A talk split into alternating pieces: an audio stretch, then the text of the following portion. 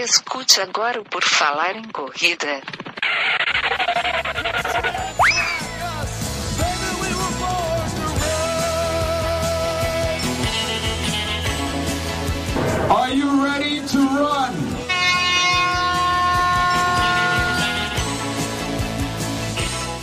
Começa agora mais um episódio do podcast do Por Falar em Correr. Estamos aqui novamente mais um episódio no ar para você, querido ouvinte, ouvinta, vocês aí que nos acompanham para mais uma história de corredor, mais é, inspiração para você, motivação, conhecimento, corrida, tudo mais neste episódio. O meu nome é Augusto e o meu convidado de hoje é Yasaldir Feitosa, que vai contar um pouco da história dele aqui. Uma longa história já na corrida, né, Yasa? Seja bem-vindo, tudo bom? Cara, tudo bem. É, obrigado aí pelo convite. É sempre, é sempre muito gratificante poder compartilhar um pouco da, das nossas histórias e da nossa vivência aí dentro desse, desse universo aí da corrida. Maravilha, vamos falar então aqui, vamos aproveitar todo o tempo que temos com o Iasa e começa me dizendo assim, uma pequena apresentação, quem é Yasaldir Feitosa?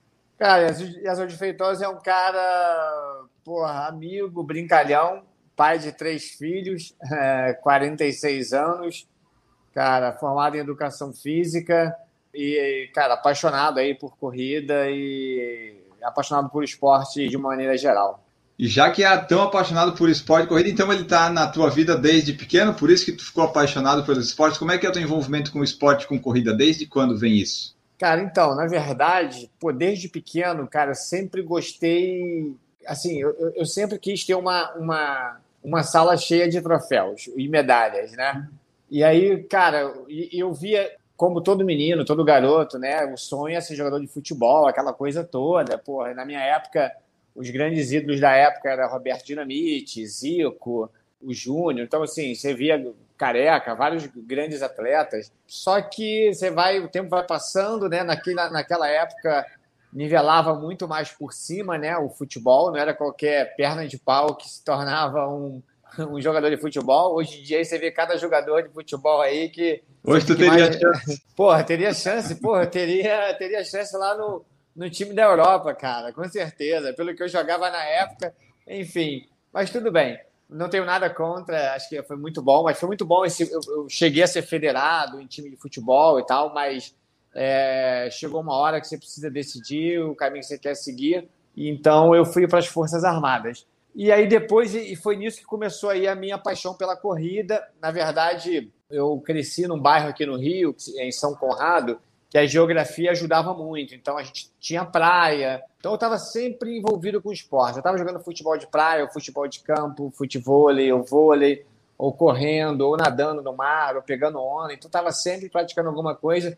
Então eu tive uma infância muito muito ligada ao esporte. Né? Acho que a geografia do lugar que eu cresci era favorável à, à prática de esporte ao ar livre desde pequenininho, pelo menos eu percebi que tu tá correndo, né? É, e daí foi no exército ali na quando você entrou que viu que dava para desenvolver melhor, porque hoje em dia tu é bem conhecido, né? Tem bastante títulos, troféus e tal, mas daí quando é que foi que tu viu assim, pô, eu corro legal, dá para investir nisso, vou começar aqui, não, vou ser um corredor de fato. Cara, então, tudo era assim meio que uma brincadeira, né? Eu comecei, tinha um projeto na Universidade Gama Filho, que se chamava Criança Futuro. É uma universidade, não existe mais, é uma universidade que tinha aqui no Rio, uma das maiores do Brasil na época. Tinha vários, era muito forte o, o, o esporte universitário dentro dessa, dessa universidade, da Gama Filho. Cara, eu fazia parte desse projeto, eu, eu corria em pista, né? Me lembro que na época eu corria 1.500 e tava, era garoto ainda, tinha 15, 16 anos, né? Foi quando eu saí do futebol e fui para tentar essa coisa do atletismo. Ah, fui até por incentivo de um amigo meu que tinha conseguido o acesso, aí eu fui junto, é sempre aquela coisa, né? um amigo sempre leva o outro, né? É, é muito melhor você ir sozinho, é, bem acompanhado de alguém do que você ir sozinho para algumas situações. E aí eu tinha esse amigo, a gente foi, cara, eu já corria, gostava, e aí depois quando eu entrei para as Forças Armadas, eu tentei fiz parte lá da equipe do, do, do, batalhão, e é porque tudo tem um processo, né? Mas aí também o meu tempo no quartel passou, e aí eu saí fora, e aí foi quando eu vim para o civil, E aí eu comecei a me dedicar mais, né? Aí eu falei, ah, cara, acho que já passei do futebol, e então agora eu vou me dedicar só realmente à corrida. E fui treinando. Tinha um treinador aqui no Rio que o cara sempre treinava a gente no antigo estádio Célio de Barros. E aí fui conhecendo um pouco mais o pessoal. Mas foi aí onde eu decidi realmente ali com 19, 20 anos que ia levar isso a sério, né? Até então, falei, cara, antes era tudo brincadeira, Falei, cara, vou levar isso a sério. E levei a sério. O grande bacana disso tudo é que eu fui bem orientado por alguns treinadores e eu consegui, é, graças ao esporte, né, a corrida, eu consegui estudar e consegui terminar a faculdade. Então, tipo assim, eu não me dediquei 100% somente à corrida, né? Eu tentei, sabia que é, o esporte ele tem uma, uma, uma vida curta, né? Você como atleta, e eu estava pensando assim, cara, eu preciso ser útil, ter alguma, alguma, é, alguma graduação, e eu, já que eu gosto de educação de, de esporte, vou me formar em educação física. Então, eu levei paralelo ali a, a esse minha, a, a, minha vida, né, ali dos 20 e poucos anos até os 30 anos, ali quando eu fazia só provas de, de pista em rua, eu tentei é, não abandonar os estudos e mesmo dificuldade, às vezes estudando à noite, né? Conseguir terminar aí a faculdade, enfim, acho que isso foi uma das grandes, acho que esse foi o meu grande troféu assim que o esporte me deu, foi poder concluir uma uma faculdade. É que foi legal que você conseguiu concluir. Né? Tem gente que se dedica ali ao profissional, profissional, vai, vai, vai, vai, e acaba meio que esquecendo essa outra parte, depois acaba, né? Meio que aposenta, vamos dizer assim, acabou a vida no esporte de performance, daí não tem o, o que fazer, né? Fica meio perdido. Que bom que tu foi bem orientado também. É, é porque, cara, assim, eu tava até vendo, né? Porque se você olhar o, esporte lá fora, assim, esses atletas, os, todos eles, quase todos eles, têm uma, uma principalmente do atletismo, né? Eles têm uma, uma formação, não só do atletismo, mas vamos falar entre do esporte amador, né? Vamos, é, tipo, atletismo, você vê o vôlei, você vê o basquete. Então, muitos atletas lá fora, eles têm uma, uma, uma carreira, uma, uma, uma formação, né? De nível superior, que é justamente isso. Ele está pensando no, no, no término da carreira dele. Até porque muitos atletas têm uma carreira até um pouco curta, né?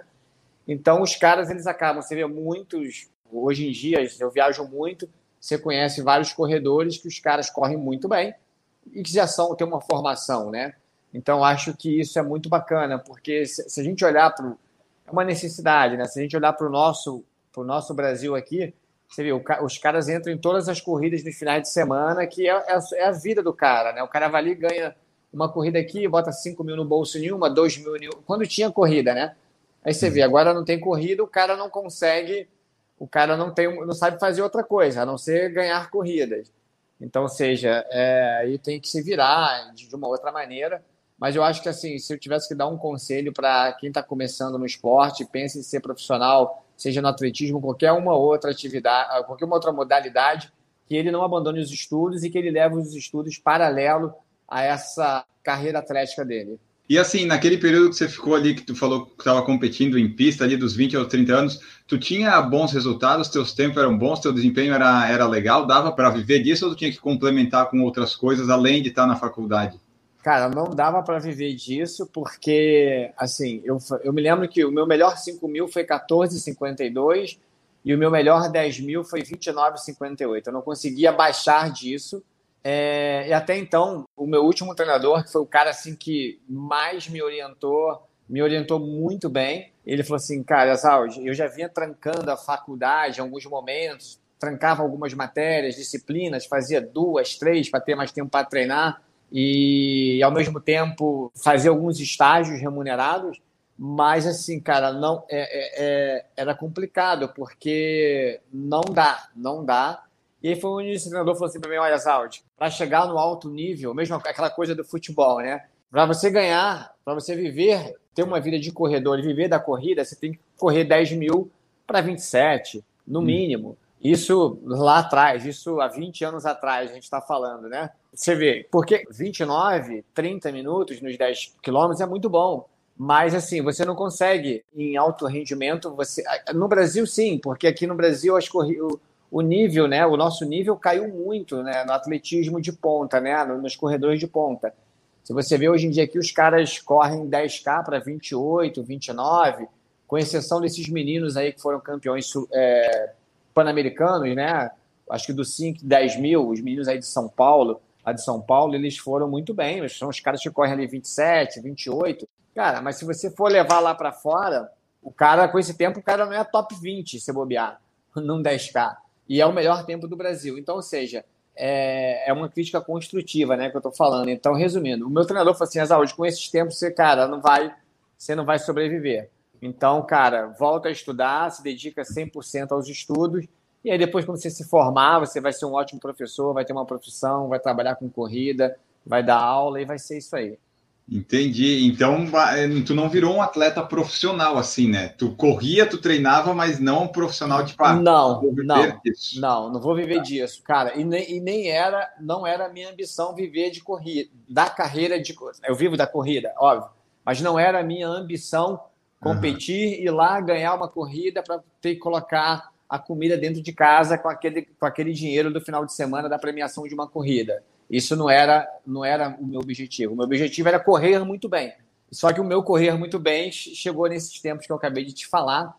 São, bo são boas marcas, mas não é uma marca, é uma, uma elite B, é uma elite de segundo nível, entendeu? Não é uma elite A, não, é, não, não seriam os caras os grandes campeões é assim, né? Pro amador é um tempo que pro amador é muito, muito bom, mas aí tu vai pensar na elite, tu vai dizer, porra, não vai dar para ganhar as coisas, né? É aquela, aquele meio termo que fica ali. No... É, não vai dar. Como profissão, como carreira, não vai rolar. Assim, o que foi muito bom disso tudo é que eu pude treinar e competir com grandes atletas, com caras porra, é, excepcionais que correram, fizeram marcas maravilhosas de, de 27 nos 10K na, naquela época e que fizeram excelentes marcas em maratonas, em meia, em meia maratona. E acho que a aprendizagem de estar no meio desses caras, assim, de estar treinando com eles, foi um aprendizado muito grande. Foi a, a grande conquista. É, eu ter tido essa oportunidade de, vi, de vivenciar o alto rendimento ali de, de um determinado período da minha vida. E esse alto rendimento que tu vivenciou, tu chegou a conseguir em algumas provas boas colocações vencer? Conseguiu ter alguns momentos bons? Ah, eu consegui ter alguns momentos bons, né? Mas não em provas assim grandes, né? Assim, é o que a gente chama, não sei como é que se chama hoje em dia, mas aqui no Rio a gente chamava muito de bate-saco, né? Que são aquelas corridas que tem ali de 5K, de 10K, que tem aquelas premiações pequenas, né? Não são os grandes prêmios, mas assim, eu estava sempre ali, mas nada nada assim de, de, de chegar, no, de ser um top 5 numa, numa grande prova no Brasil, que era também um sonho, mas não, não se tornou realidade numa grande prova dessas é, no Brasil, mas também eu não tenho nenhum problema com isso, não tenho nenhuma, nenhum problema. Me, sai, me, sai, me saio muito bem com isso. É, porque até hoje em dia, por exemplo, a tua carreira tá, tá muito bem estabelecida sem, sem precisar desses resultados, né? Aí eu só queria ver para a gente chegar nessa parte também, como é que foi a tua evolução nas distâncias? Tu falou lá que treinava na pista e tal. Tu fez distâncias curtas primeiras, daí foi evoluindo, porque hoje tu é conhecido pelas ultras e pelas provas de trilha, né? Mas até chegar nisso, teve uma evolução que você fez bonitinha, escadinha? Cara, é, então, é, é, realmente eu fiz essa escadinha, é, você precisa respeitar. Você viver no meio do alto rendimento, você aprende isso que eu vou te falar aqui agora, que é realmente é você respeitar o tempo para a tua evolução que você tem que ter uma paciência, você tem que ter um tempo. Para você fazer um atleta de alto rendimento, ele começando ali nas categorias de base, com 12, 13 anos de idade, você leva aí mais ou menos uns 10 anos para você construir um atleta de nível A, né? respeitando todas essas fases. Vamos tirar o Quênia disso aí, o Quênia, a Etiópia, que lá os caras é tipo aqui com futebol, lá é com corrida. Mas geralmente você, você leva um tempo para construir isso.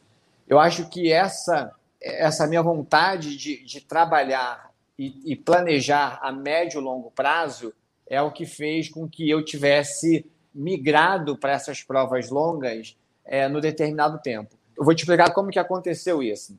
Eu corria provas de 5, 10K, é, eu achava uma loucura essas pessoas que corriam maratona, que corriam eu achava o cara que fazia um Ironman, achava muito. Que isso, jamais. Um absurdo o cara fazer uma prova de 8, 9, 10 horas, né? Eu achava isso uma coisa muito, muito surreal, era muito longe da minha realidade daquele momento.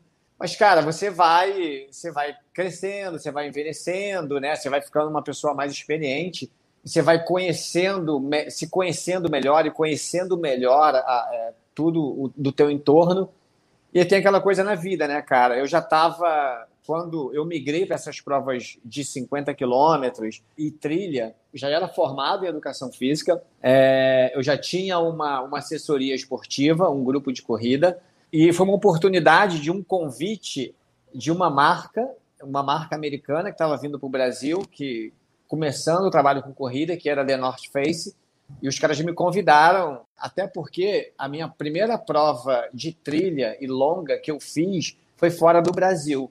Eu queria, eu estava num processo de sair das corridas de rua. Cara, eu queria me reinventar, eu estava já há muitos anos correndo rua, pista, e eu queria algo novo. E aí foi onde eu conheci as corridas de trilha. Aí fui participar de uma prova fora do Brasil na trilha, achei maravilhoso.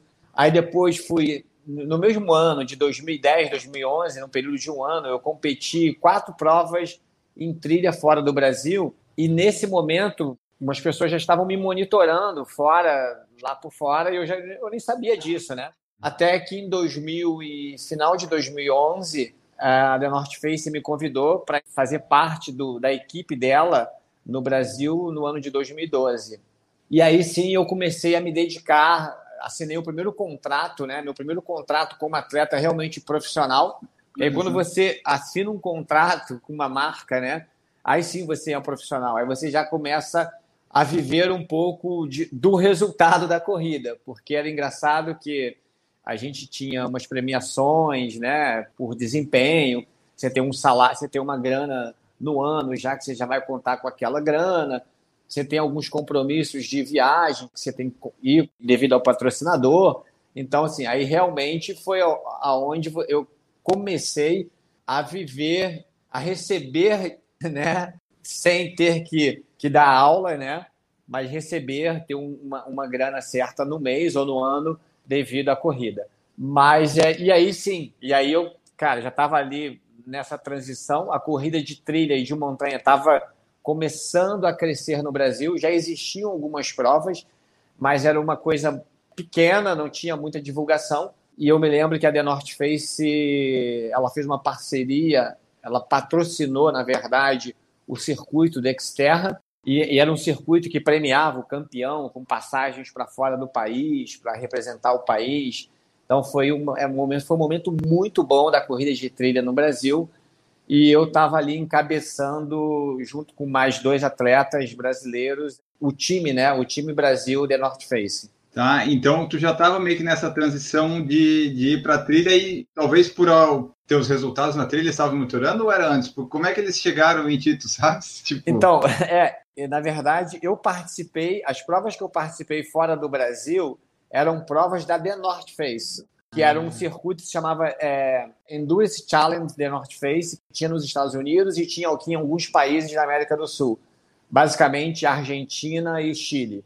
Eu fui correr uma prova do The North Face, desse Endurance Challenge The North Face em Salta, na Argentina, em 2011. Eu ganhei lá essa prova. E em 2012, e enfim, e aí foi daí que o negócio deu uma deslanchada e eu estava meio que numa transição, querendo descobrir algo novo. E eu ficar, não foi nem só por eu ter ganho, mas assim, essa coisa de, do contato com a natureza, com a beleza, acho que isso me quando eu cheguei, falei, cara, é disso que eu preciso, era, era isso que eu estava procurando. Porque antes eu tinha ido para o triatlon e aí não achei muito legal, assim, não, não gostei, não, não, não o ambiente para mim não era um ambiente muito bacana e eu não Você chegou me... a fazer algum tipo Ironman, essas Cara, coisas não? não. Eu cheguei a estar inscrito para o Ironman, mas eu fiz meio Ironman, fiz short, é, short triatlon, né? É, fiz olímpico. Eu cheguei a fazer o curso de treinador de triatlon para poder entender como que funcionava todo o mecanismo. Fiz o nível 1 da CBTRI, depois falei, ah, cara, não, não, não, não curti muito o triatlon. Cara, adoro pedalar, foi uma das coisas que eu trouxe para os meus treinos de corrida, foi a minha aprendizagem do pedal, da bike, então eu uso a bike nos meus treinos de corrida, que é muito bacana.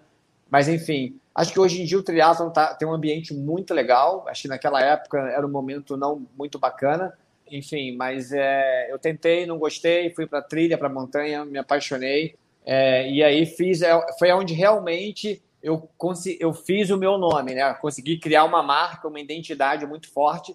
Foi devido a todas as, as conquistas que eu tive é, nas corridas de trilha de montanha e nessas provas longas aí que todo mundo chama de ultramaratona e que as pessoas se dominam, se é, dominam como ultramaratonistas. Eu não, não me domino, eu não gosto muito desse termo, desse nome, mas enfim, eu gosto de fazer prova longa.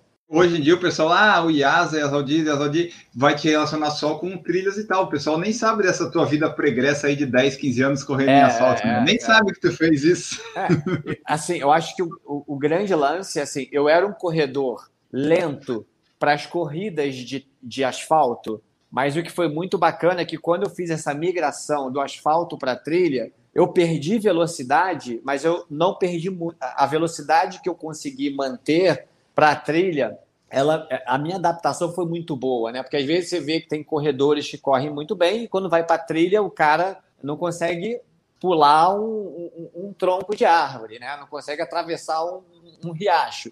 Então, ou seja, eu consegui nessa transição do asfalto para a trilha, é, eu consegui manter um nível ainda de qualidade muito muito alto.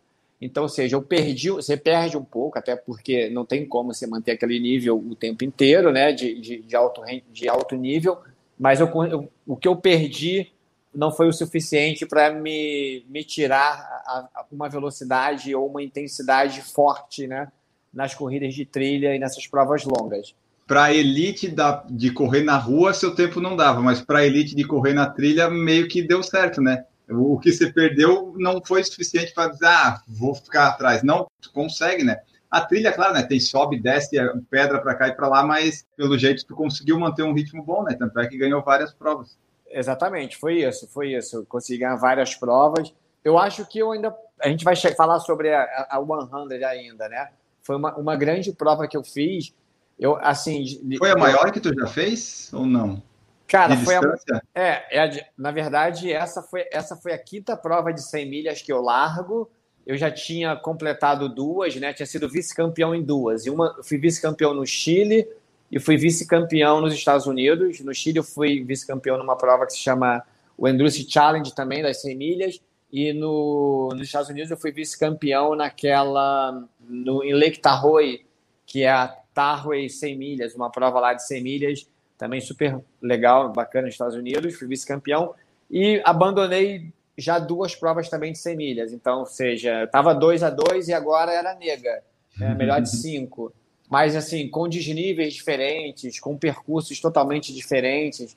E engraçado que de todas as provas que eu fiz, até as anteriores que eu tinha vencido, né, tanto no Brasil quanto fora do Brasil, eu nunca senti é, o meu corpo fluir tão bem como foi nessa prova da, da 100. Assim, cara, foi a, a melhor sensação da vida que eu tive em uma corrida, foi nessa prova da, da 100. Mesma coisa, não foi por eu ter ganho, mas foi assim, tudo o que aconteceu, do início até o fim, a maneira que, que eu corri, como o meu corpo se sentia, eh, a minha equipe de apoio que estava ali comigo, é, a maneira que o gesto motor, de, da maneira que tudo funcionava, assim, cara, foi perfeitamente. Então foi uma, foi uma sensação, assim, foi a minha melhor corrida da vida. Sem dúvida, foi a melhor corrida da vida. Eu não tinha uma melhor corrida, assim, mas assim hoje eu posso falar que essa foi a melhor corrida da vida. Eu espero que eu consiga correr melhor do que eu corri a Subaru 100, mas assim é, é, é isso, né? Acho que é, é um pouco isso. Já que é, eu queria falar dela mais pro final, mas já que já falamos agora, vamos entrar nela aqui, porque tem, né? Você tem lá no Strava seus treinos, o pessoal que quiser lá, tá Yasa Feitosa, só lá vai seguir. E tem a tua marca aqui, eu estou olhando na 100, deu 162 quilômetros, uh, um pace médio de 5,26. Então, assim, é, é um ritmo legal para correr 160 quilômetros, né? Foi uma prova boa mesmo. Eu estou olhando as parciais aqui, e no final tem uma subida, é isso? Uma subidona, pelo que eu Cara, vi aqui. É, exatamente. É, são, na verdade, o percurso, ele é um percurso, os primeiros 120 quilômetros, ele é todo o que a gente chama de rolling hill, né? Que você sobe e desce, sobe e desce o tempo inteiro, mas você consegue... É em é, estrada ou é em mato? Terreno todo misto. Tá. Você larga em estradão de terra, tem paralelepípedo, tem asfalto, mas é, é, o tempo inteiro subindo e descendo, subindo e descendo, porque é, é numa zona rural, né? Aqui no Rio, é, e essa área rural ela toda sobe e desce. Então a gente. Só que o final da prova, os últimos 40 quilômetros, parece que do 120 até o 140, mais ou menos, é a parte que sobe muito, muito mesmo. É a parte mais travada, então você já, chega, já chegava ali meio que destruído. Mas assim, eu tinha, eu sabia que era uma prova que dava para correr bem, para correr rápido, né?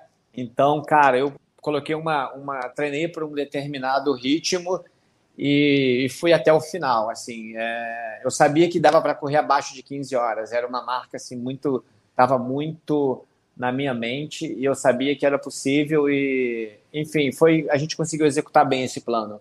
Ganho de elevação, o total deu quase 3 mil metros, deu aqui 2.896 pelo Strava, elevação máxima de 1.265 tá vendo aqui teu ritmo, realmente ele deu uma caída ali depois no 115, 116, que foi quando veio a subida, pelo jeito, né? Você vê, não, a gente passou, cara, eu passei, eu passei os primeiros 50 quilômetros com 3 horas e 55 minutos, nós passamos a, os 80K com 6 horas e pouquinho, não me lembro quanto, 6 horas e 10, 6 horas e 15, eu não sei exatamente, não me lembro agora, e passamos os 100K com 8 horas e 15, 8 horas e 12, eu não me lembro agora, alguma coisa assim. É, eu não guardo muitos números, é, enfim, mas acho que alguma coisa nesse sentido. Que isso foi muito bom, essas marcas foram muito boas, esses tempos, né? Lá o pessoal da 100, eles tinham lá um matemático que o cara fazia todas essas contas e ele colocou que essa, de todas as provas de 100 milhas que foram disputadas no ano de 2020, é, enfim, a pandemia cancelou várias provas, essa foi a 32 segunda marca no mundo, para a distância, é, isso englobando, englobando todas as, as os desníveis, né? Você falou aí três, quase 3 mil de acumulado, é pouco, né? Assim, é pouco. Não, não é não. É pouco, porque a gente eu já fiz prova de 100 milhas, você vê, essa do, do Chile que eu fiz de 100 milhas, a gente subia 10 mil. Subir Nossa. 10 mil e descer 10 mil é, assim, é complicado e em Lake Tahoe nós subimos e de, subimos seis, quase 7 mil e descemos quase 7 mil. Então, é, dá um acumulado aí. No Chile deu um acumulado de 20 mil e aqui deu, aqui deu um acumulado de subir e descer, né? 3 mil, quase 3 mil. A gente, Bom, assim. é pouco. É pouco, é pouco. Por isso que foi, por isso que foi rápido, assim. Geralmente essas provas de 100 milhas que sobem que tem pouco desnível, né? Que são, são, são realmente as marcas são mais rápidas mesmo. Tá, eu vi aqui que daí você usou o Sunto, foi isso, né? O GPS. Cara, é, eu usei um Sunto Ambit 3, o Black. Ele durou o tempo todo? Não, não. É, eu corri com, com, uma, com uma, uma bateria para carregar. Eu carregava o relógio mais ou menos a cada acho que eu carreguei o relógio durante quatro. Em quatro momentos eu carreguei o relógio e eu corria uma hora com o relógio carregando numa, numa bateria. Tá, mas aí tu tinha ainda que se preocupar com isso. Tu correu com o quê? Tu correu com mochila? Como é que foi a hidratação, suplementação desse negócio? Como é que funciona esse tipo de prova? Cara, então, esse tipo de prova, como você tem um apoio, o carro ia do teu lado o tempo inteiro, né? Eu tinha uma pochete, porque eu tinha que correr com um track, que eles, a organização dava um track que você tinha que correr, que era para eles poderem te acompanhar, né? E as pessoas que estavam acompanhando o evento simultâneo ali, né? Online, ao vivo, em tempo real, as pessoas ficavam te monitorando. Então eu tinha uma pochete que eu carregava nessa pochete o track e levava essa bateria comigo no dentro do dessa pochete quando precisava e os meus pacers, eles ficavam comigo também. Os meus pacers, alguns corriam com a mochila, é, levavam alguma coisa para mim. É, e estava tudo no carro ali. Às vezes o carro parava, me dava. Às vezes o carro me dava, me entregava as coisas assim. Então era, foi a, a, mecânica, a logística foi muito boa. A minha maior preocupação era só não se perder. Nós, gente, nós não poderíamos errar o caminho, né? Porque o caminho ele não é marcado. Os organizadores. Não, eles o, o caminho ele é desenhado, né? Os caras fazem um caminho, mas não tem sinalização. Você vai navegando o tempo inteiro. Então, hum. ou seja, você tem que ir com o GPS. É, nós tínhamos no carro quatro GPS para não perder o sinal, com diferentes tipos de, de, de, de, aplicativos, né? A gente tinha o Strava, tinha mas um, outros três aplicativos lá que a gente estava seguindo, tinha um da prova também, que é para ah. você seguir, seguir na rota o tempo inteiro. Então, a, minha, a, nossa grande preocupação era não se perder, não errar caminho. E a gente conseguiu não errar caminho. Acho que isso foi, foi muito legal. A equipe trabalhou muito bem. Aí tu só teve que se preocupar em correr 160 quilômetros, basicamente, né? É, era só correr, cara, só correr. Tipo assim, eu falei, a gente conseguiu correr o tempo inteiro. Eu falei, cara, eu não vou parar, não vou parar em nenhum momento. É, não vou sentar, não vou comer correndo, vou beber correndo, vou fazer tudo correndo. É, só teve uma coisa lá que não deu para fazer correndo, mas o resto tudo deu para fazer correndo. E esse beber e comer aí, o que, que foi? Como é que você funcionava aí tua ingestão de alimentos e, e, e reposição? Então, cara, acho que assim, comer e beber é tudo muito pessoal, né? Assim, às vezes a gente fala aqui o que a gente come, o que a gente bebe, e aí o cara vai tentar reproduzir. Eu acho que não é legal, acho que é bacana cada um se conhecer, ter um acompanhamento nutricional, testar o que você vai usar na, na prova durante teus treinos, é, para o teu corpo se adaptar àquilo. Mas, assim, é, eu usei gel, eu usei água, tem que, óbvio, é, Gatorade era a minha bebida que eu estava tomando, era o meu sport drink, era o Gatorade. Eu tinha o gel, eu usava o gel da Gu, de água, um sabor de água de coco, cara, maravilhoso. Tomei durante o, o, o percurso, eu tomei quatro latas de Red Bull. Não me lembro os momentos, mas uhum. assim eu precisava ficar acordado, não queria ter sono. Uh, não tomei café. Tomei... Aliás, você falou isso aí do sono, você correu à noite também, né? É, a largada foi à tarde, a largada era 5 é. da tarde, né, cara? Então a gente virava à noite correndo eu comi um sanduíche de pão branco, de pão de forma, um sanduíche de pão com queijo. Comi três pacotes de batata Ruffles com Coca-Cola. Andando? Correndo. Ah, correndo Mas assim, comia em determinados momentos, né? Não comia um, um pacote de batata direto. Comia, pegava umas porçõezinhas, ia comendo, ia correndo, comendo isso. Cara, é aquilo, você é tipo um carro, você precisa de combustível. Se você não tiver, se não tem combustível, a máquina não anda.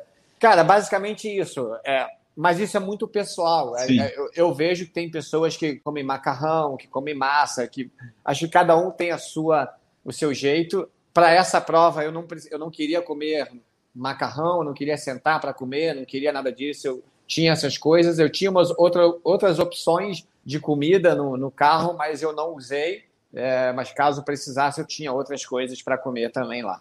Beleza. E nessa prova, qual tênis você usou? Que tênis tu costuma usar? É porque assim, nem sempre, às vezes é prova em trilha, mata fechada, às vezes é mais asfalto, né? Como é que tu faz essa escolha daí? Então, cara, essa prova, ela era toda asfalto e estradão de terra, cara. Estrada de terra.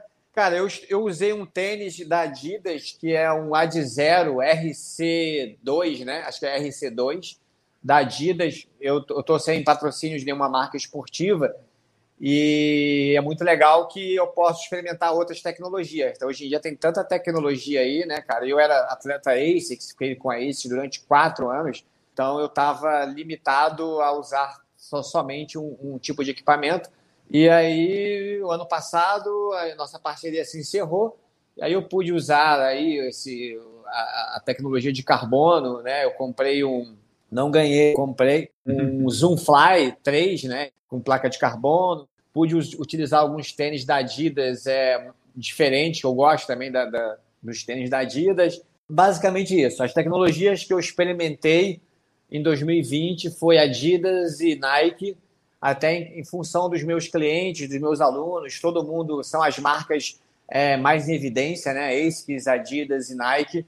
Então foi muito bom que eu pude experimentar essas tecnologias para poder também é, poder dar um feedback para os meus alunos, poder orientá-los na, na, questão da, da, da escolha de, do, de, de, um outro equipamento. Acho que isso foi muito legal. É, hoje em dia eu tenho alunos usando Nike, usando Adidas, outros usando ASICS, né? mas basicamente é, um ou outro usando Roca. A Roca é uma tecnologia que eu ainda não experimentei, mas tenho vontade de experimentar mas infelizmente os calçados da Roca que tem aqui no Brasil não, não, não são os calçados que eu gostaria de experimentar. Eu quero experimentar os lá de fora.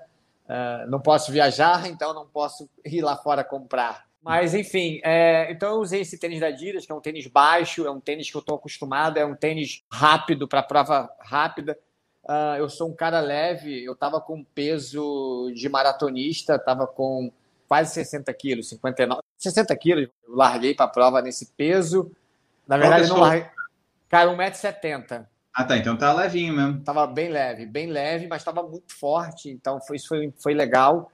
Eu tentei ganhar peso para largar na prova, mas eu ganhei muito pouco peso. Cara, só consegui ganhar 2 quilos para a prova, mas perdi 4 quilos durante a prova. Terminei com 58 a prova. Fiquei dois dias sem poder caminhar direito. Fiquei dois dias. Eu, cara, eu foi tão, tão destruidor que eu fiquei dois dias que eu não conseguia tomar banho direito. A minha mulher que me esfregava, ela que me dava banho, então não conseguia. O durante tu foi bem na prova, mas o depois veio tudo que não veio na prova, é, né? Porque eu deixei tudo lá, cara. Eu fui para dar tudo, deixar tudo lá realmente. O meu objetivo era esse, ir lá e voltar assim totalmente sem nada, zerado assim, deixar tudo lá e deu certo. E depois aqui primeiro, acho que o importante é que eu consegui completar a meta e acho que isso que, que é, é, é bem bacana, né? Quando você treina, você, você se dedica, você abre mão de muitas coisas. Eu sou um cara que como muita besteira, adoro besteira, fico postando às vezes aí no, nos Ontem eu vi um sonho. Tem sonho, pão de cara, feijoada, sonho, tem um pão doce aqui. Enfim, cara, eu, eu, eu, eu adoro mas assim, quando eu monto o ciclo de treinamento, eu consigo, aí eu, eu me policio a comer bem, a, a, melhorar a alimentação, porque eu sei que isso influencia na performance.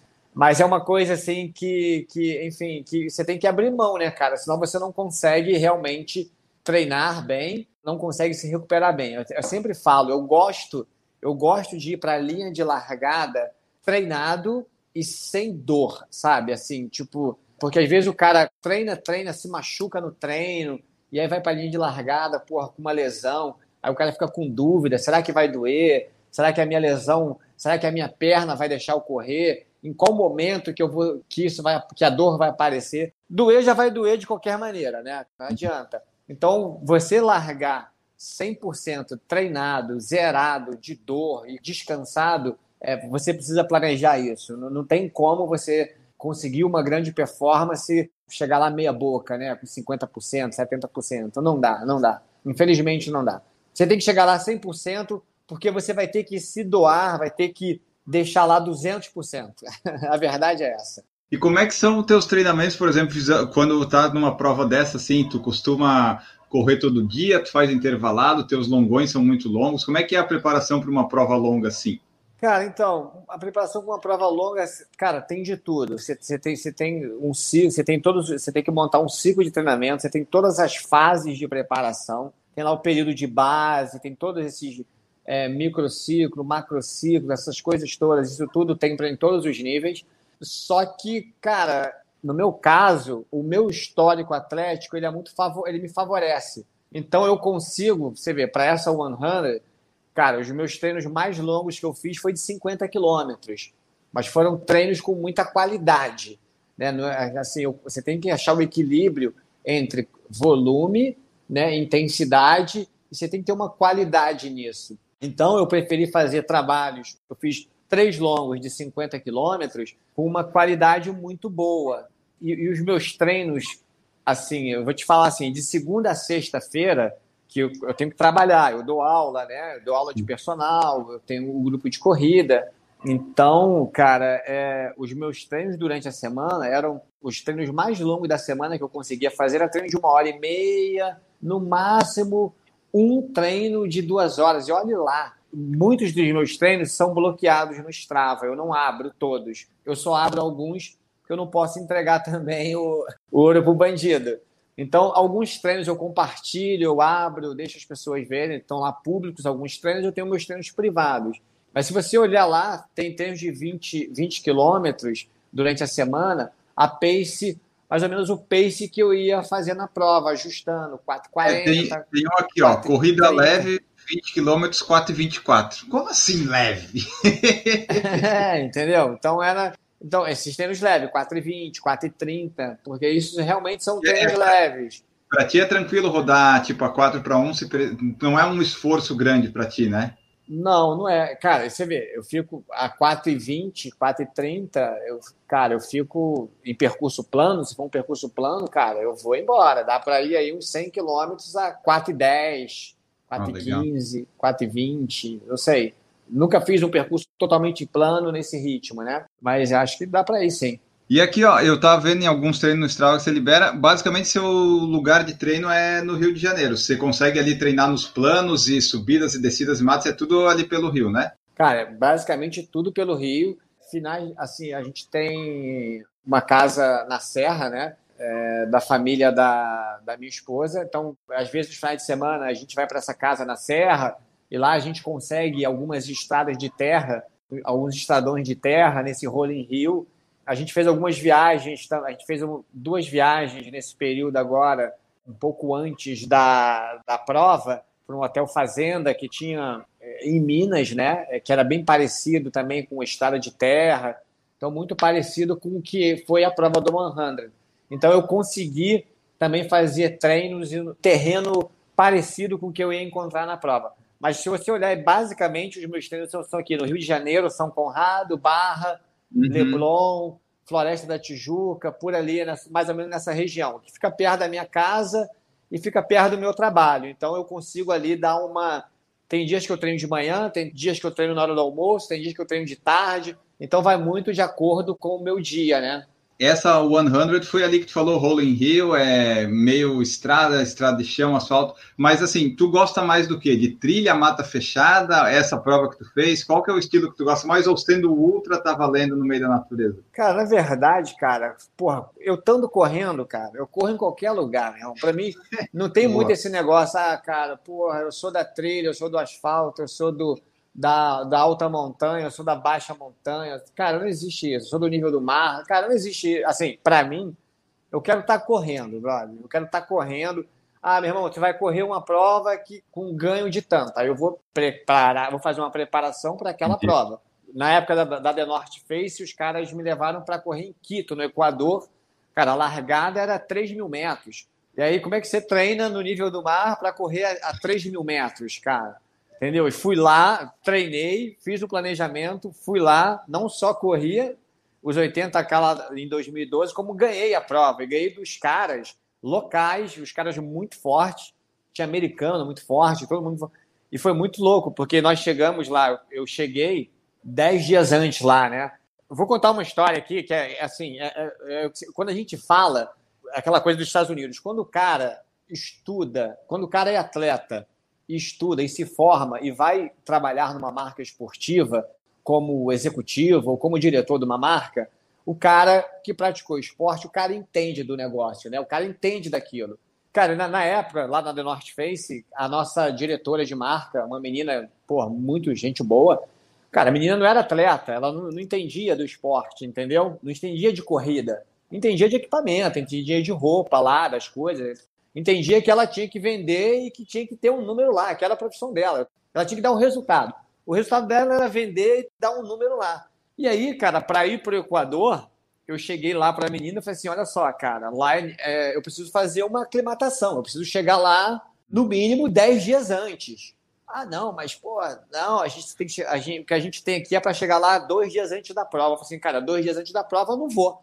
Eu preciso chegar lá 10 dias antes. Vocês pagam Quantos dias vocês pagam de hospedagem? Ah, a gente paga lá quatro dias de hospedagem. Então tá bom, olha só. Então emite o bilhete para mim, para eu chegar lá dez dias antes. Eu pago as outras seis diárias. Eu, eu falei, eu pago as outras seis diárias do meu bolso, mas eu preciso me aclimatar. Porque eu não quero ir lá passear. Eu quero ir lá, cara, mostrar um resultado. Mas assim, nós conversamos e eu consegui mostrar para ela e eles conseguiram entender a importância daquilo. Enfim, a marca pagou, eles pagaram 100% tudo, pagaram os 10 dias, entenderam que era importante e é, foi muito legal, porque era um processo de aprendizagem, é uma troca, né? É, eu aprendo com eles, eles aprendem comigo e a gente vai trocando. É, acho que isso é muito legal. Enfim, lá fora é, é, mais fácil quando você conversa com, com um cara que vai hum. te mandar para um outro lugar, o cara entende melhor isso, né? Ele, ele, ele já, eu acho que no planejamento o cara já te manda até com uma certa uma certa antecedência para você chegar lá já inteiro. Então, cara, o que eu vejo é o seguinte: é que eu cheguei lá dez dias antes e eu consegui me aclimatar, foi muito bom. Se chegasse ainda... dois dias antes, não ia ter dia, mesmo. Não ia me aclimatar, não tem. Cara, Quito é 3 mil metros, cara. Você não conseguia. Os primeiros dois dias, a gente. No terceiro, quarto dia, a gente já estava meio que cambaleando. E não tem aquele dia de aquela coisa de chegar em Você não é jogador de futebol, vai chegar lá em cima do dia, em cima da hora e jogar e vir embora. Não é muito assim. Não é bem assim que funciona também.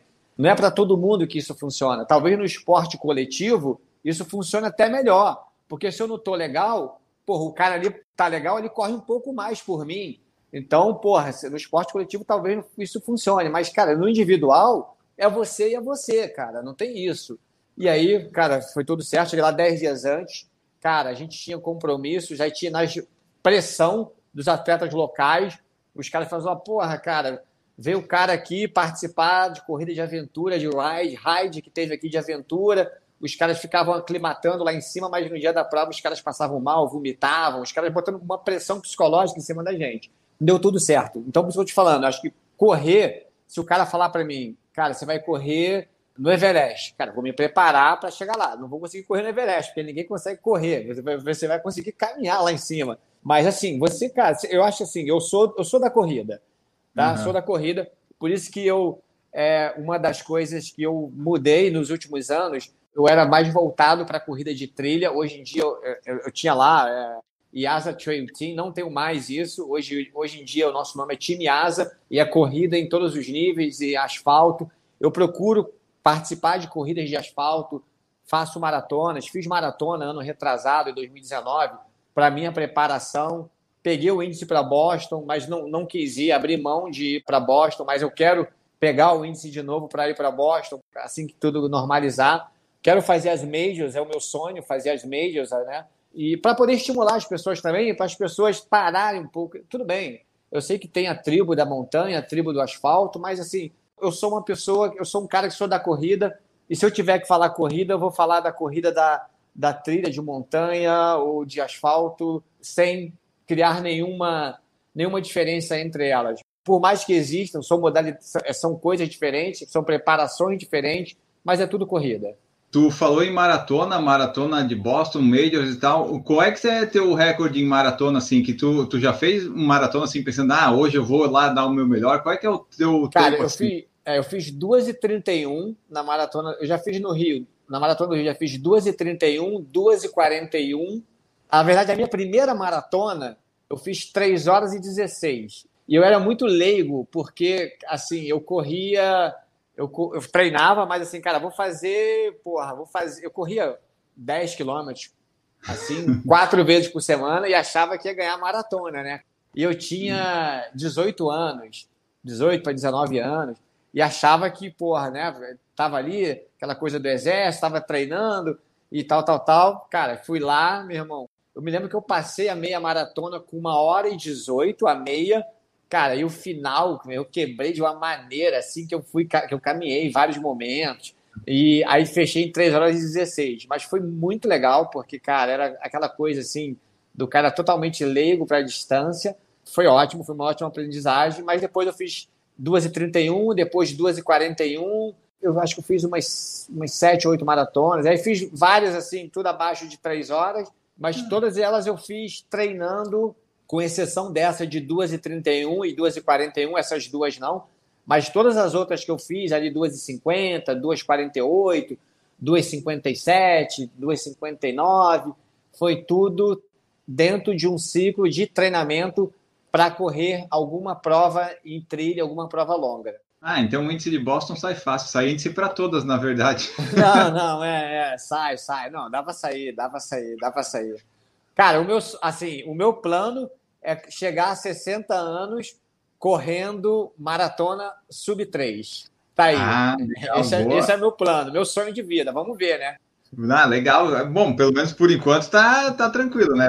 Aos é. 46 tá, tá indo bem. É tu que se treina atualmente?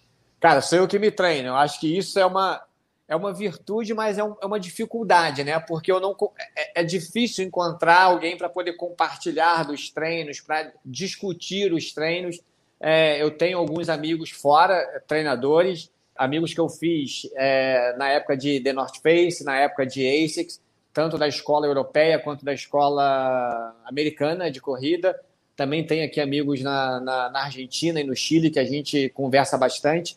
Então, eu estou sempre em contato com, essa, com esse pessoal, estou sempre trazendo alguma coisa para os meus treinos, estou sempre tentando acrescentar alguma coisa é, para o meu trabalho com os atletas também, para poder estar tá se reinventando, né, cara? Porque não, não dá, assim, é, não dá para eu montar, para eu poder evoluir o que eu fiz nessa 100, o que eu já fiz nas outras provas anteriores, se eu continuar fazendo a mesma coisa que eu fiz para 100, é, eu não vou conseguir melhorar. Então, eu preciso fazer mais. Mas não em quantidade, mas talvez mais em qualidade, em coisas diferentes, em criar, em traçar no, novos planos.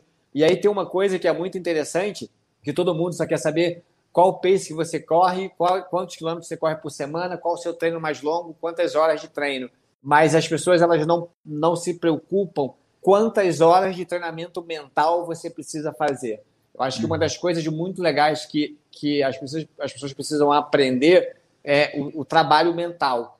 É, e esse trabalho mental ele vem com leituras, ele vem com assistir documentários, filmes, é, coisas que você consiga extrair para o teu desempenho. O que eu não gostaria que as pessoas confundissem é assim, cara, você não precisa ter um, hoje em dia está muito é, em evidência. Acho que é importante você ter um coach, né? Esse cara é, denominado coach, aquele negócio de treinamento mental. Mas eu acho que tem muitos coaches que trabalham de uma maneira, sabe? O cara fica muito preso a um coach e seguir somente tudo que o coach fala, tá, tá, tá, tá. Então você, você acaba se tornando refém daquilo. E acho que não é legal você se tornar refém de uma de um, de um, de um pensamento ou de um coach, ou, sabe? Porque de repente você não tem, se, se em algum momento você não tem aquela pessoa do teu lado para te orientar, você fica meio perdido. E aí? E agora? O que, que eu faço? O cara não está aqui, não sei o quê. Então, eu acho que é, é um pouco exagerado isso. Então, eu acho que eu não tenho coach, eu não tenho ninguém que fica na minha, eu não tenho uma pessoa que fica me orientando o que eu devo fazer, o que eu não devo fazer. Eu leio muito, eu assisto muito documentários, eu tenho alguns documentários assim documentários reais, não são, são coisas bem, bem interessantes. É, outro dia minha mulher chegou nessa preparação para 100, né? Eu estava aqui assistindo os filmes que eu, é, é, os documentários que eu usei na minha preparação. Cara, teve um, um documentário que eu, eu assisti ele umas 20 vezes e todas as vezes que eu assisti, eu aprendi algo novo. A visão nunca era a mesma, sabe? Sempre tinha algo novo que passava despercebido e, e o que eu conseguia assimilar. Então, acho que é um pouco isso. Acho que você tem que ter um pouco de trabalho mental também. Eu tenho essa técnica que eu uso comigo, com alguns atletas, alguns alunos, a gente conversa bastante, eu oriento em alguns sentidos, eu indico alguns filmes para os alunos, para o pessoal, olha, cara, isso aqui é legal. E nem sempre é filme de corrida, tá? Às vezes é filme sobre a vida de alguém, ou às vezes é filme sobre um atleta de uma outra modalidade, sobre um outro esporte, é um pouco isso. Tem as músicas também, ajuda bastante em determinados momentos. Você falou que já teve apoio da ASICS, tal, da North Face. Hoje, uh, tu tem algum apoio, patrocínio na, na tua vida de atleta? Como é que tá isso? Cara, de marca esportiva não tenho. Cheguei a negociar com algumas outras marcas, mas aí veio a pandemia, e aí as marcas se fecharam devido à pandemia. Acho, cara, super normal, bem consciente. Eu acho que foi um momento realmente de, é, de dúvida para todo mundo, né, cara? Eu não sei, eu é, não posso colocar meu, não vou colocar meu dinheiro numa coisa que eu não sei que não vai acontecer. E não. realmente não aconteceu. Se a gente analisar aí, você pode ver que tanto o pessoal aí que é formador de opinião, que recebe material, acho que até esse pessoal também recebeu muito menos material, as marcas seguraram mesmo, que a gente não sabe, né, cara? A economia tomou uma porrada, então é super normal. Mas, cara, assim, foi, foi bacana, foi bacana ter ficado. Aliás, é sempre bom você ter um, o apoio de uma marca, mas, assim, eu, como treinador, estou tendo essa oportunidade de, de ser um atleta free, né? Sem, sem nenhuma, nenhuma marca, que aí eu posso usar o tênis que eu quiser, eu posso comprar o que eu quiser. Então, se alguém, alguma marca quiser me mandar algum equipamento, eu vou usar. E assim, eu não, eu não, eu não, eu acho essa questão do review Eu acho que é muito, eu acho bacana que, que o pessoal faz, ajuda muito. Mas eu acho assim, eu acho que é muito legal. Cara, o tênis da Adidas que eu usei nessa na prova, o que teve de gente que mandou mensagem, que comprou o tênis porque viu que eu corri com tênis, que eu viu que eu treinava com tênis. Um tênis que ganha, ele te dá muito mais retorno do que eu chegar e falar assim: "Ah, cara, esse tênis aqui é bom por isso e por aquilo". E hoje em dia todas as marcas têm tênis excepcionais, todas elas a tecnologia evoluiu muito, a grana, o investimento é muito alto. Então, assim, não dá para falar, assim, eu acho que tem tênis da ASICS que, que é muito bom, que serve para mim, mas na época tinha tênis da ASICS que eles me mandavam e falavam, olha, cara, desculpa, eu não vou usar esse tênis porque esse tênis não ficou legal, não vou correr com ele. Vou usar para dar aula na academia, mas para correr para mim não serve porque não, não foi legal. Eu acho que isso é bacana com todas as marcas assim. Aí a Nike, agora eu comprei um tênis da Nike. No início, para mim, foi difícil me adaptar, demorei para me adaptar com o Zoom Fly 3, mas me adaptei. Uh, os tênis da Adidas, que são tênis mais baixos, o drop mais baixo, é, eu já conseguia me adaptei muito mais rápido, porque os tênis que eu usava da Ace eram tênis baixos, então, né, eu consegui me adaptar bem. Mas, assim, é, hoje em dia eu estou sem marca, não estou pedindo patrocínio de nenhuma marca, estou aberto para qualquer negociação, mas assim, não vejo problema nisso também. Não tenho problema com isso, é, sou muito bem resolvido com isso é legal ter o patrocínio, porque daí, pô, tu ganha ali, tem um salário, tem um contrato, tem produtos, mas é bom também não ter, os dois lados tem coisa boa, né? Porque daí tu fica livre para fazer o que tu quiser, tu pode comprar o que, um negócio aqui, daí de repente, se você quiser, você pode falar mal, ou você pode não falar, não divulgar, porque não tem esse contrato. Mas quando tem o contrato é bom, porque daí você é. sempre está recebendo produtos, né? É, não, cara, e o que é legal, assim, é porque os meus contratos eu sempre foram, assim, eu tive sorte com os caras, que eu nunca precisava é, ficar fazendo review, falar bem de um tênis, entendeu? Era muito legal eu usar um tênis e o cara ver eu correndo com tênis, ou ver eu praticando, é, ou ver eu ganhando uma corrida, do que eu falar, ah, esse tênis é muito bom. Esse... Porque, cara, ninguém fala que o tênis é ruim, todo mundo fala que o tênis só é bom. Então, cara, eu ia ser mais um cara falando que um tênis é muito bom, que você tem que comprar aquele tênis. E amanhã eu vou estar usando um outro tênis e falar que o tênis é muito bom para você também. Mas assim, é... então foi muito legal porque as pessoas, elas me que eu tive, trabalhei nas marcas, eu sempre me deram essa liberdade de eu, de eu usar no meu dia a dia e postar. Não, não era obrigado a postar, fazer tantos posts, aquilo, essa coisa toda. Não, não, eu não tinha essa obrigação. A minha obrigação, o meu dever era correr, ganhar e, e usar a marca. Então eu sempre fui muito fiel às marcas eu acho legal, importante que todos os formadores de opinião fazem. Acho que isso é muito legal, é muito bacana. Tem muita gente, ajuda muita gente mesmo, ajuda muita gente. Eu acho muito legal. E para as marcas é, cara, para as marcas é muito mais barato. Você dá um tênis para o cara, é para um cara, assim, não desvalorizando, tá? É muito, é muito mais barato dar um tênis para um cara do canal e dar uma viagem para ele ali, usar o tênis e fazer uma mensagem para mim, do porque eu, é, do que eu fazer um anúncio. É, é, você quase hoje em dia você não vê outdoor mais, você não vê outdoor de ninguém correndo. Olha para a rua, vê se você vê algum outdoor de marca esportiva. Você não vê, ou de nenhuma marca. Os outdoors estão sumindo, cara. Porque é o seguinte, eu posso colocar tudo na palma da tua mão. É e aí você, você pode ver no banheiro, tu vê na cozinha, vê aqui, tu vê em qualquer lugar, entendeu? Então, ou seja, é, ficou muito mais barato, né? Está muito mais acessível né, a todo mundo. Então, ou seja, eu acho legal, acho que é isso aí, é o futuro. É, e é, é, por isso que também, no, não sei se no mundo todo, mas no Brasil é um pouco assim, tipo, tu não consegue muito viver de corrida, porque se, se tu é um atleta de profissional de alto rendimento, você tem que focar lá no alto rendimento. E às vezes você não consegue dar atenção para as redes sociais que talvez você deveria dar para conseguir Exatamente. mais, né? Aí fica esse negócio. Aí por isso que é bom investir no estudo, que nem você. Você tem assessoria lá, ah, tu tem as tuas coisas, tu já não precisa disso. Se vier, que bom mas se não vier, tu não vai precisar, assim, ah, estou sem patrocínio, não vou conseguir mais fazer as coisas. É, né? o mundo não acabou. Não, você vê aí que tem atleta que às vezes o cara sai de uma marca, o cara se acha injustiçado, acha que o mundo acabou para ele porque ele perdeu o patrocínio. Ah, porra nenhuma, cara. Segue em frente, vai lutar, arregaça as mangas e vai trabalhar. Eu acho que é muito isso. É, eu, eu, eu, sempre trabalhei a minha vida inteira, desde de garoto, né? Então, assim, sempre fui muito fiel as empresas, a, as pessoas que, que eu prestei serviço. Então, acho que isso é uma, é uma coisa que eu carrego comigo. e, em todas as empresas que eu fui e que saí, sempre deixei as portas abertas, sempre saí muito bem. Hoje em dia converso, às vezes tem alguns projetos, mando para algumas empresas, mando para alguns, alguns conhecidos, alguns topam, outros não, né? Mas é normal, assim, acho que faz parte do mercado, acho que é assim. A gente sempre fala, né? Antes de você ganhar um sim, você já tomou uns 10 não. É, então, mas só que você tem que continuar insistindo, trabalhando, né? E, você é, mostrar que o que você sabe fazer é uma coisa é, é muito bom. Você sabe fazer aquilo muito bem. E eu acho que o grande lance é você você é, é, é cultivar essas boas relações. E essas boas relações, ou, ou não por causa das relações, mas assim, quais países tu já conheceu através da corrida? Para onde é que tu já foi? Seja por causa de patrocínio, de prova, enfim, mas quais países tu já conheceu, tu gostou de ir?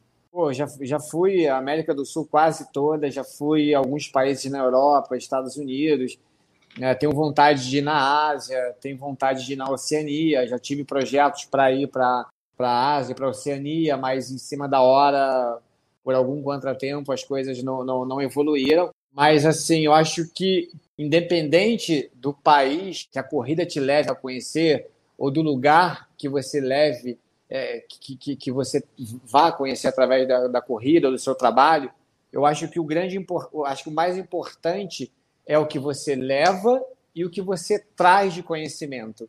Então, e de aprendizagem. Então, acho que não adianta eu viajar o mundo inteiro conhecer vários países e voltar para cá e querer guardar isso só para mim e eu não poder compartilhar com outras pessoas. Então, acho que o grande lance é você aprender e compartilhar isso tudo. Porque não adianta ter um passaporte carimbado, cheio de coisa, e ser um cara com, com ego muito elevado e querer somente aflamar o meu ego cada vez mais, falar que eu sou muito foda e não compartilhar, não contribuir para a sociedade. Porque tudo passa, né, cara? A gente passa. Assim, as pessoas passam, as marcas ficam. As nossas vidas passam e o mundo continua. Então, ou seja, eu sei que não sei quando, mas eu sei que no futuro são meus filhos que vão estar, tá, que vão dar continuidade à minha, à minha, ao meu ciclo familiar. Então, assim, eu como ser humano, pensando como ser humano, eu quero contribuir o máximo, o máximo dentro do esporte, dentro do que eu faço, motivando as pessoas, incentivando as, as pessoas é, e fazendo parte, né? Acho que eu acho que daqui a uns anos, quando eu não estiver mais aqui, eu espero que, acho que, cara, eu fui o cara que correu a 100 a menos de 15 horas, ajudei no pioneirismo da, da, das corridas de trilha lá, lá atrás, né? Eu sou um dos pioneiros, eu acho que, acho que é muito legal. Ou até em vida, quando eu não estiver mais conseguindo correr, estiver bem velhinho, é, se Deus quiser, com meus 100 anos, poder olhar para trás e ver que eu pude contribuir com alguma coisa legal para a humanidade, ou para as pessoas, pelo menos dentro do, dessa nossa comunidade da corrida, né? Que assim, cara, acho que é muito legal. Eu, como vim de comunidade carente aqui no Rio, eu acho que foi muito legal porque, primeiro, eu fui um exemplo dentro da minha comunidade. Depois, eu fui uma, eu passei a ser um exemplo dentro do meu bairro depois eu passei a ser um exemplo dentro da minha cidade, depois eu passei a ser um exemplo para muita gente no, no, no, no, Brasil, e aí e assim vai. Eu acho que e foi uma coisa super natural, não foi uma coisa que eu trabalhei isso, né?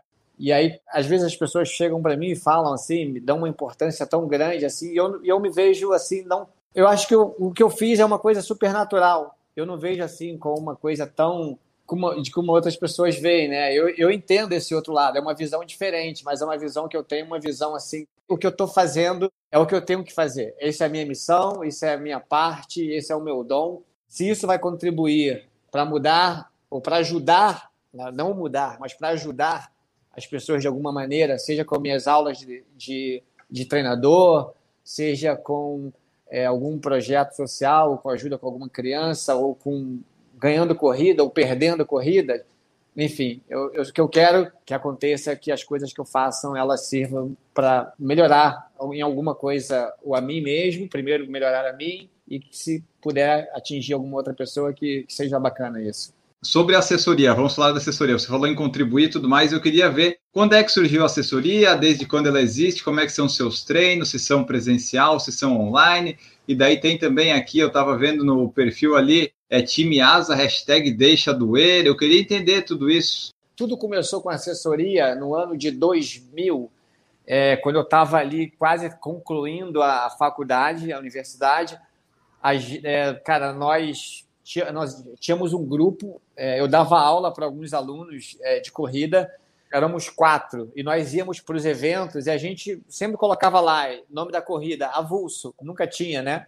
E nessa época eu dava aula para o cara que era, era um diretor executivo na Nike CBF, que era toda a parte que cuidava da, da, da questão do futebol da Nike no Brasil. Era o cara que fazia os contratos dos jogadores, com tudo ligado a futebol. E era um cara que corria, um português, um Pedro, que depois virou presidente da Nike no Brasil.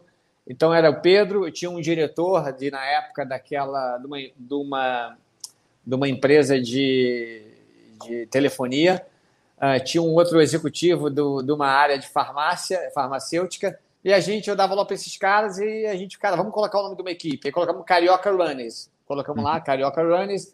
Então, o grupo na época era Carioca Runners, aí foi crescendo, depois eu me formei, investi nisso, aí tinha um sócio, tive que terminar com Carioca Runners, porque quando eu assinei o meu primeiro contrato lá com a The North Face, eu tinha que me dedicar mais ao IAS atleta e menos o IAS treinador. E aí eu tive que abrir mão do IASA treinador, tive que falar para as pessoas, olha, vou diminuir os treinos, eu não vou mais conseguir fazer o que eu fazia antes, vai mudar o formato, vocês estão liberados para treinar com outros treinadores, procurar alguma outra assessoria. Pô, deve ser difícil isso, né? É difícil isso, mas você tem que ser, é, dói, mas assim, é, você, você tem que ser honesto com as pessoas. Eu acho que é muito ruim você querer fazer as coisas e fazer mais ou menos, porque aí você não consegue fazer muito bem o teu lado atleta e você não consegue fazer muito bem o teu lado treinador. O tamanho da responsabilidade que eu tinha, tanto com os caras que treinavam comigo, quanto as pessoas que eu tinha que a marca que estava me patrocinando, era uma responsabilidade muito grande. Então, eu tinha que abrir mão de uma das coisas. E aí eu tive que abrir mão do Carioca Runners, e tive que falar para as pessoas: olha, não tenho tempo, não, não vou conseguir me dedicar como eu gostaria de me dedicar a vocês. Então, eu preciso desse tempo, estou abrindo mão disso. Vocês estão liberados. É, eu tenho aqui uma lista de treinadores que vocês vão, vocês podem procurá-los. Algumas pessoas foram, outras quiseram continuar treinando comigo. Eu mandava umas planilhas online para essas pessoas e muitos estão comigo até hoje. E aí né, a gente vai até que há quatro anos atrás eu comecei a me dedicar mais, a voltei a me dedicar mais a essa vida de treinador. Uh, foi onde eu criei o, o IASA Trail Team. As coisas estavam andando muito bem, mas eu não queria ficar só na trilha, eu queria corrida em geral, trabalhar com corrida independente do tipo de piso. E aí agora o time ASA que a gente criou ano retrasado, 2019 minha, é, já vai fazer. É, tem um ano, um ano e pouquinho, que nós criamos o time ASA, a marca nova. E aí, como que funciona hoje? É, hoje a gente tem um treinamento envio pela uma plataforma que se chama TrainingPix, que é uma plataforma americana, que todos os nossos treinos são enviados por lá.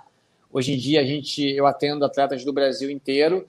Os treinos presenciais aqui no Rio, eles não acontecem de segunda a sexta, só acontecem nos finais de semana. Nós temos uma pista de atletismo aqui no Rio, é, que eu arrendei essa pista de atletismo e as pessoas treinam.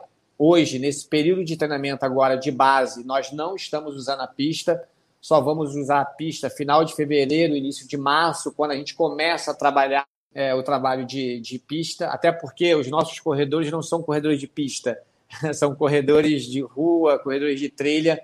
Então a gente está fazendo uma base e aí depois, quando a gente começar a entrar mais no específico, algumas coisas com trabalhar um pouco mais a velocidade, a gente vai para a pista. Então, os treinos são finais de semana. A gente tá, usa muito agora, período de base, usa treinamento na areia, usa treinamento com subida. Uh, a gente está usando pouca trilha agora nesse período. Estamos correndo em subidas, mas sem trilhas, porque a trilha lesiona, né? Cara, sempre alguém vira o pé, então, com um grupo grande, não é legal ir para trilha agora, acho que preparar o pessoal melhor, deixar a musculatura estar tá um pouco mais forte, né? E aí a gente vai para trilha, divide mais os grupos, acho que vai ser legal. mais à frente, quando nós começarmos aí mais. Agora em fevereiro, início de fevereiro, a gente já tem uma trilha, mas a gente já, nós já estamos já há uns dois meses sem fazer treinos em trilha. Uh, mas enfim, a gente tem o time asa, então os, os encontros são nos finais de semana.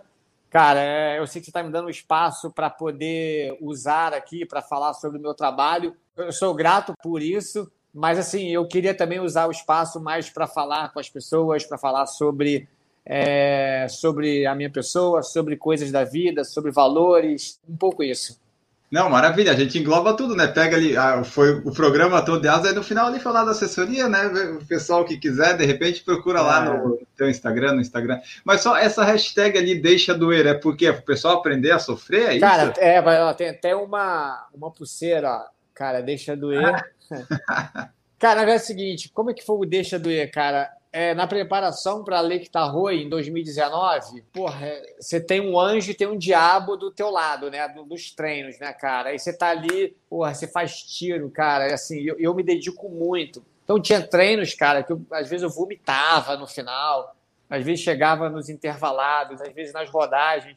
E eram treinos duros. E aí, cara, você tem que aprender a sofrer, cara. Você tem que aprender. Eu fui paraquedista do Exército, né? E, cara, você tem que aprender a, cara, a suportar a dor. É, uhum. a gente, nós tínhamos lá no, na formação do curso de paraquedista, não sei se ainda existe essa, se a formação é assim, eu acredito que já tenha mudado bastante, mas na minha época a gente tinha lá uma, uma pista que nós passávamos que era de prisioneiro de guerra. A pista de prisioneiro de guerra, você é capturado e os caras te colocam como prisioneiro de guerra. E aí, tudo que os caras fazem, eu não vou falar aqui, você aprende a sofrer, você aprende a engolir o choro, sacou?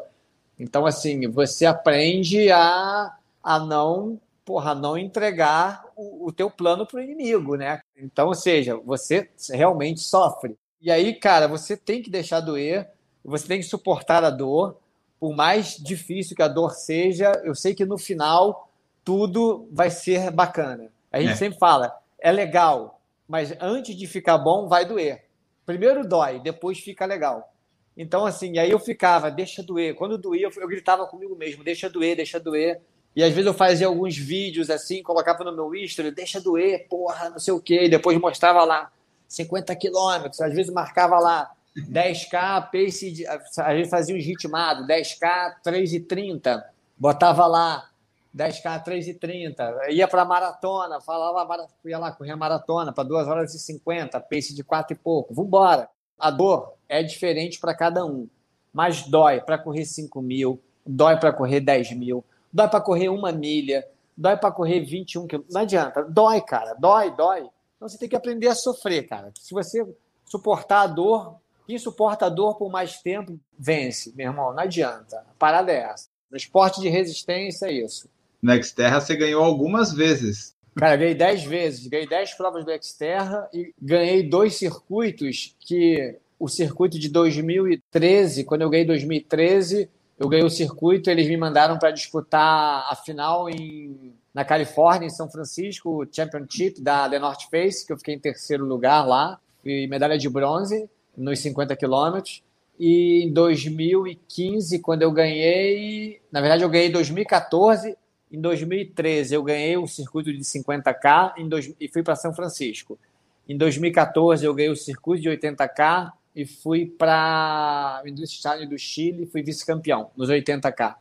Foi bem legal. E agora eu ganhei a 100 e vou para Dolomitas para a final da World Series em setembro, né? Com tudo pago lá pela prova, pela 100. Ou seja, eu, eu gosto assim, quem Esse organiza... setembro é onde? Só para. Cara, em setembro é Dolomitas, na Itália. Ai, que, que são 100 milhas com um ganho positivo de 8 mil metros.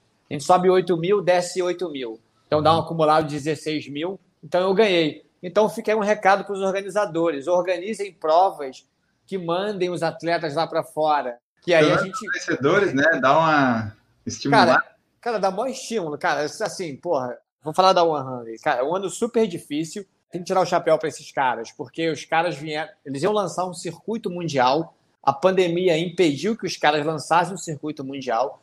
Os caras fizeram dois FKT. Fizeram um em Portugal, né, na Europa, e fizeram um no Brasil, no Rio de Janeiro, para lançar a marca mundialmente. Em Portugal, o campeão, que foi o Hugo, que veio aqui para o Brasil, o cara ganhou o FKT em Portugal, as 100 milhas lá, fez 15 horas e 5, veio para o Brasil disputar o FKT aqui e já está qualificado para disputar a final em Dolomitas lá é, esse ano, em setembro, se Deus quiser, caso tudo aconteça aí desse lance do Covid passar. E aqui no Brasil, os caras fizeram o FKT, eu venci, a Drica venceu, eu e a Drica vamos, por conta da organização, tudo pago pelos caras, disputar a prova lá em Dolomitas.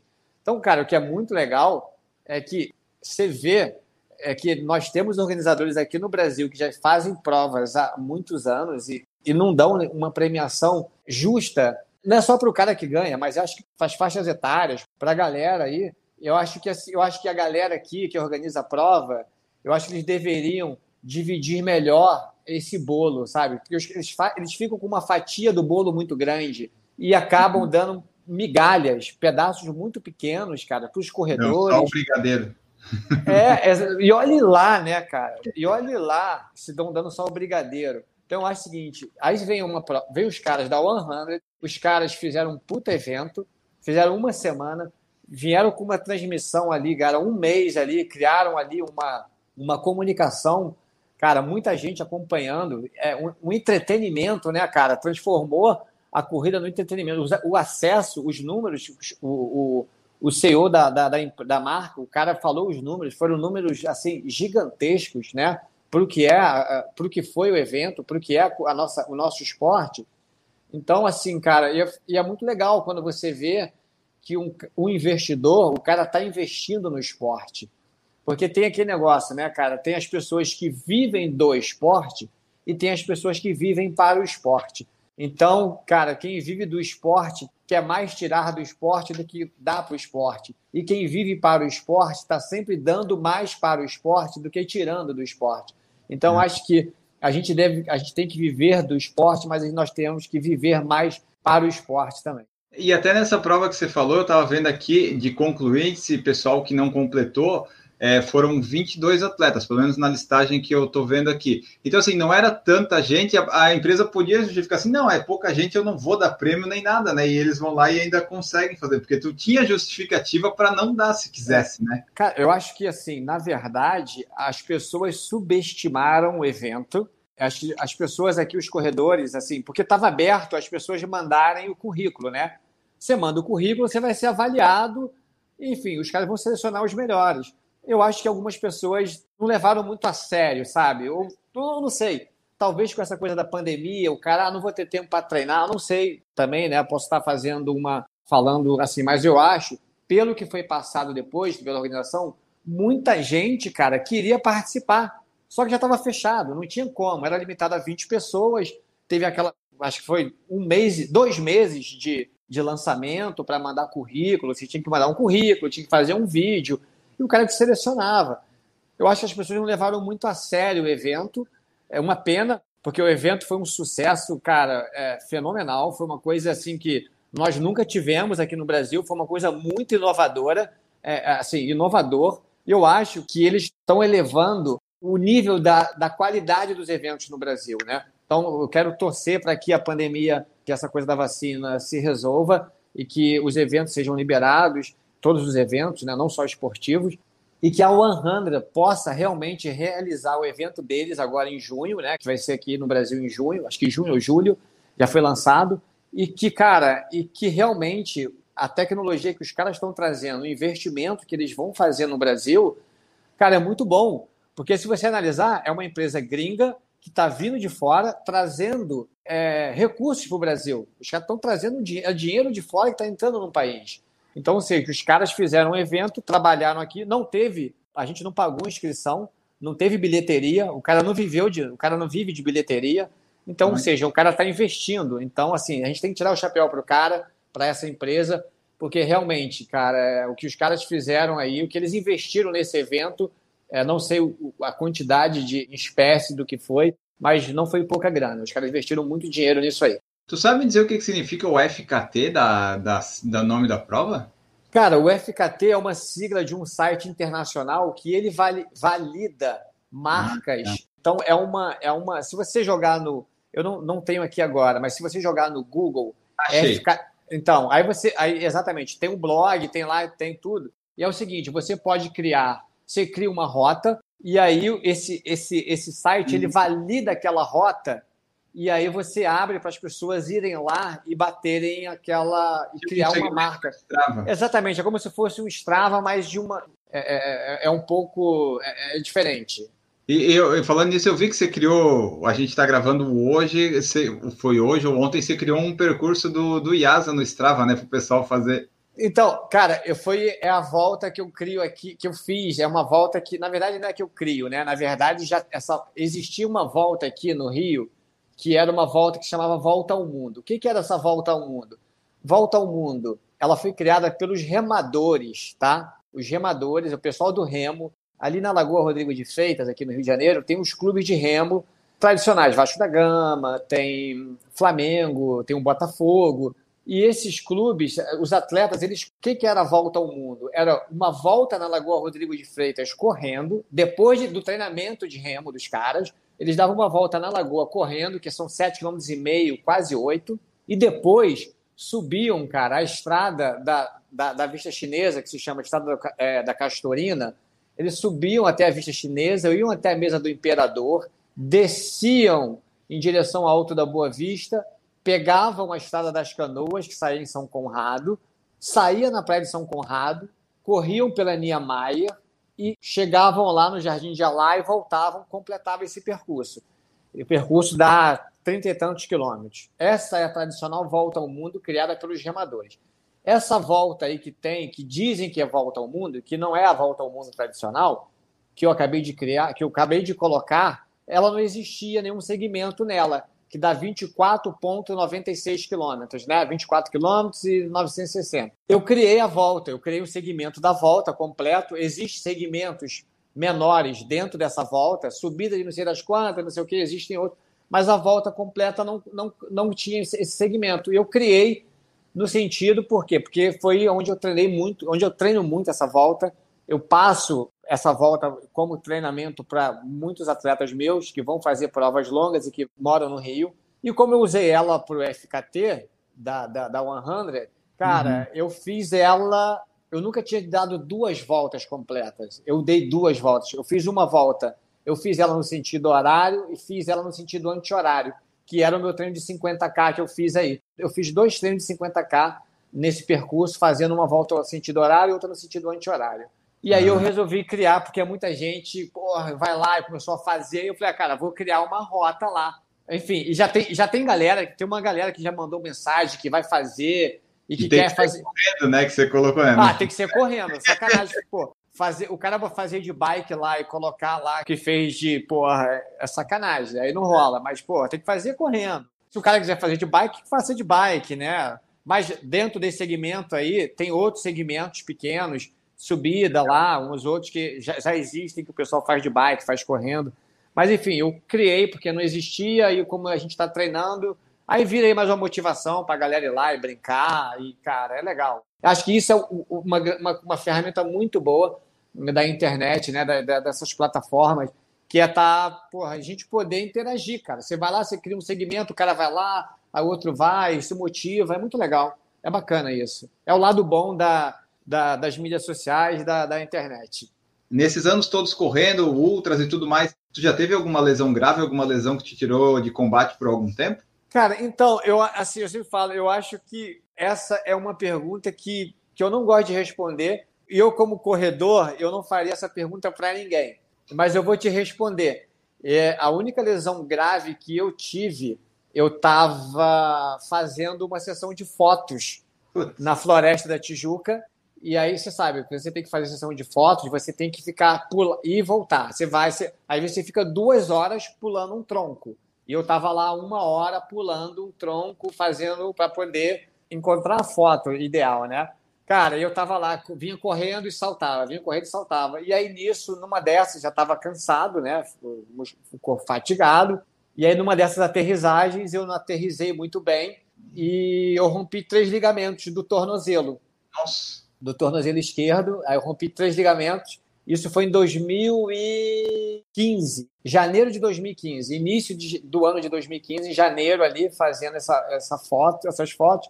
Beleza, aí, cara, falei, cara, aconteceu alguma coisa no meu pé que foi uma dor. É diferente, quando você tem uma entorse, você vira, você vira o pé, volta, fica uma dorzinha, você passa, vai embora. Ali o cara, falei, ó, ferrou, acabou, não tem mais foto, que, cara, não consigo. Aí fui, consegui fazer uma ressonância logo, rápido, uh, e vi que tinha rompido três ligamentos. Para minha sorte, foram três ligamentos superficiais ali, não eram ligamentos profundos. Tive a sorte de ter um ótimo ortopedista, que o cara me orientou, falou assim, olha, Zaldi, me orientou e me amedrontou.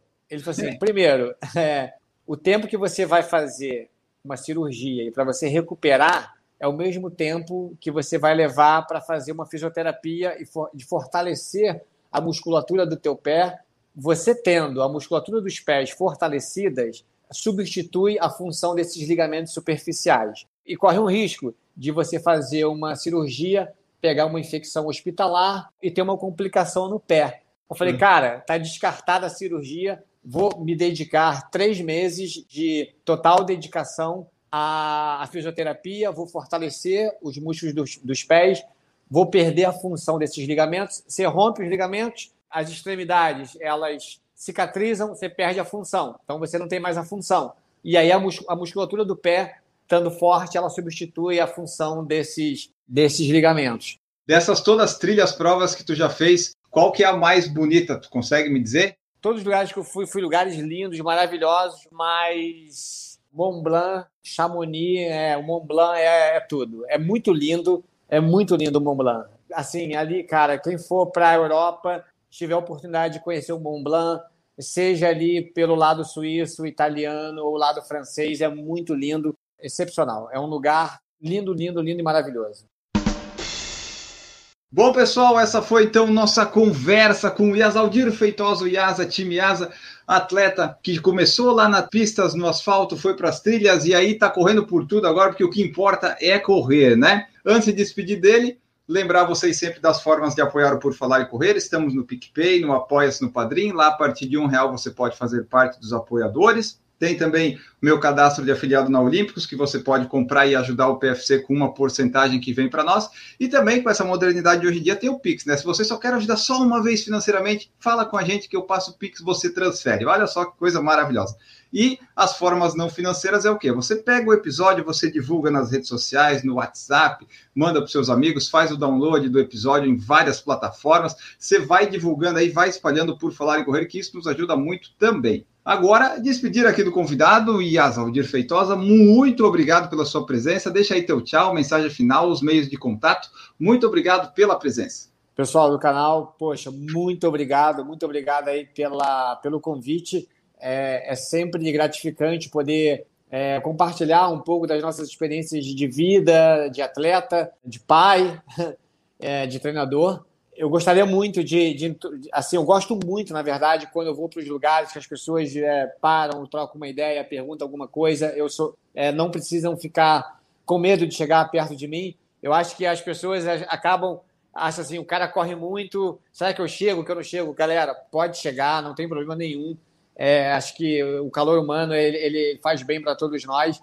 Então, é, eu sou grato pela oportunidade de estar aqui, de estar falando sobre a minha vida quem quiser entrar em contato comigo, é, pode acessar lá é, meu Instagram, lá do time Asa ou do Iasa, o meu pessoal. Pode mandar uma, um direct lá que eu respondo para vocês. É uma maneira muito mais, mais fácil de nós estarmos nos comunicando.